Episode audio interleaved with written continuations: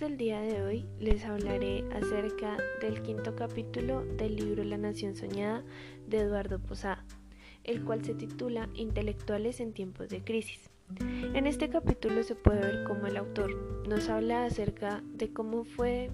ese ingreso a la Universidad Javeriana y cómo es que es invitado a un grupo de estudio donde todas las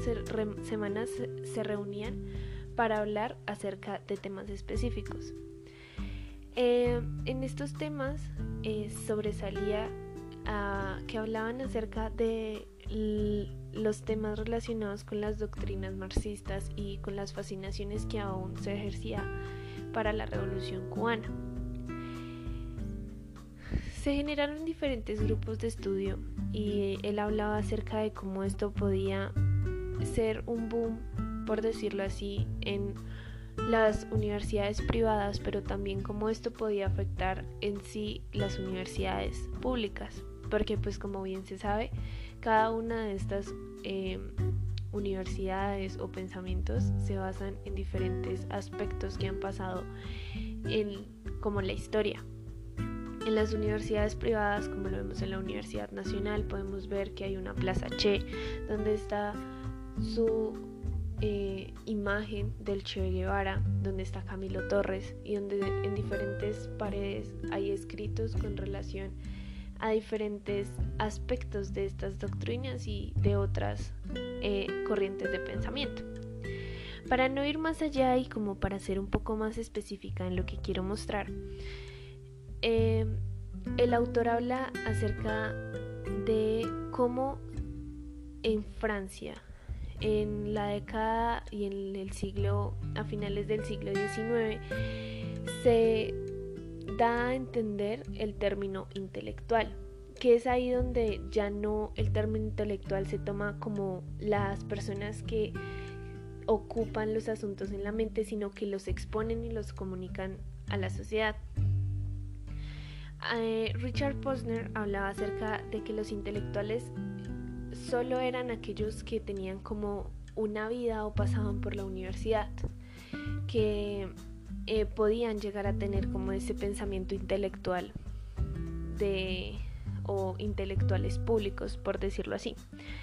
Pero es donde el autor expone que no solo hay estos intelectuales que sí, como muchos intelectuales que sí salen de universidades y hacen parte de universidades, también hay intelectuales que no están o son muy independientes al mundo académico, que podemos hablar de novelistas, poetas, periodistas. Y es ahí donde podemos darnos cuenta que no necesariamente se hablan de intelectuales a la hora de personas que son netamente académicos, sino también personas que empíricamente han llegado a ser poetas, periodistas que hablan y transmiten su conocimiento y su forma de pensar a la sociedad. Bueno, y es ahí donde el autor habla acerca de la nacionalidad, en manos letradas. En 1947 se marca un hito en la carrera de destitucionalizadora que llega con la devastada violencia de la dictadura de Rojas Pinilla. En aquel año es cuando Caballero, que es el mejor escritor del país en ese tiempo,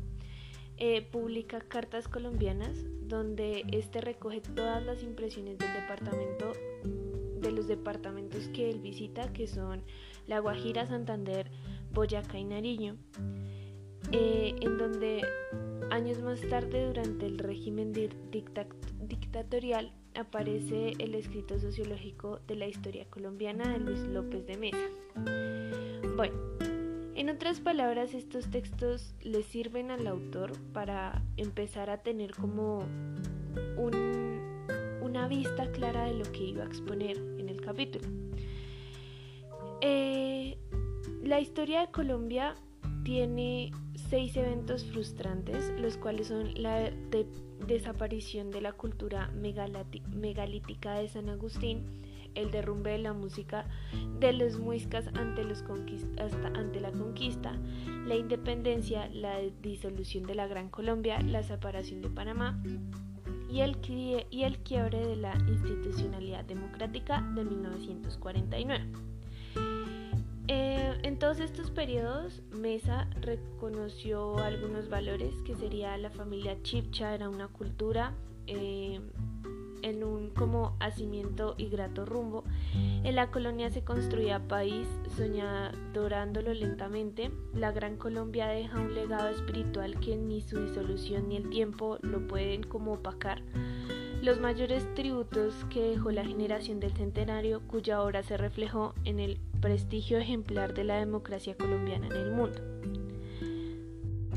Es ahí donde se puede notar que las fijaciones étnicas de López de Mesa le impidieron quizá reconocer el desarrollo de una nación política desde la independencia.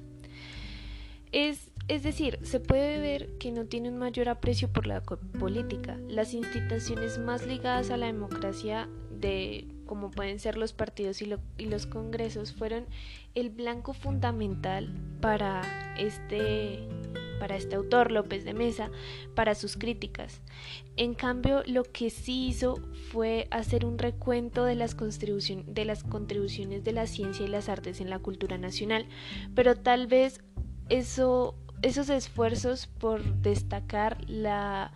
privatidad privativamente del suyo, del país que pues se vio como desbordado por su cultura poco auténtica, desaparece en el fornán de una cultura nacional propia.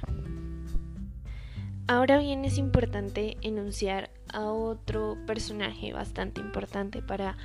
este reencuentro y es Caballero Calderón, quien hizo muchas cosas, por decirlo así, cosas que pudieron de alguna u otra manera eh, manifestarse ante lo que podría pasar en en los intelectuales frente a estas eh, crisis. Pero bueno, eh, Caballero Calderón identificaba una cultura, una raza propiamente como dichos, por decirlo así. Él, él podría haber dicho en muchas ocasiones que... Eh, ¿Cómo explicarlo? El o sea, habría anticipado el discurso dominante entre amplios sectores académicos en la década reciente que prestaban atención exclusiva a las diferencias entre las distintas regiones del país e ignoraban como las semejanzas, por decirlo así.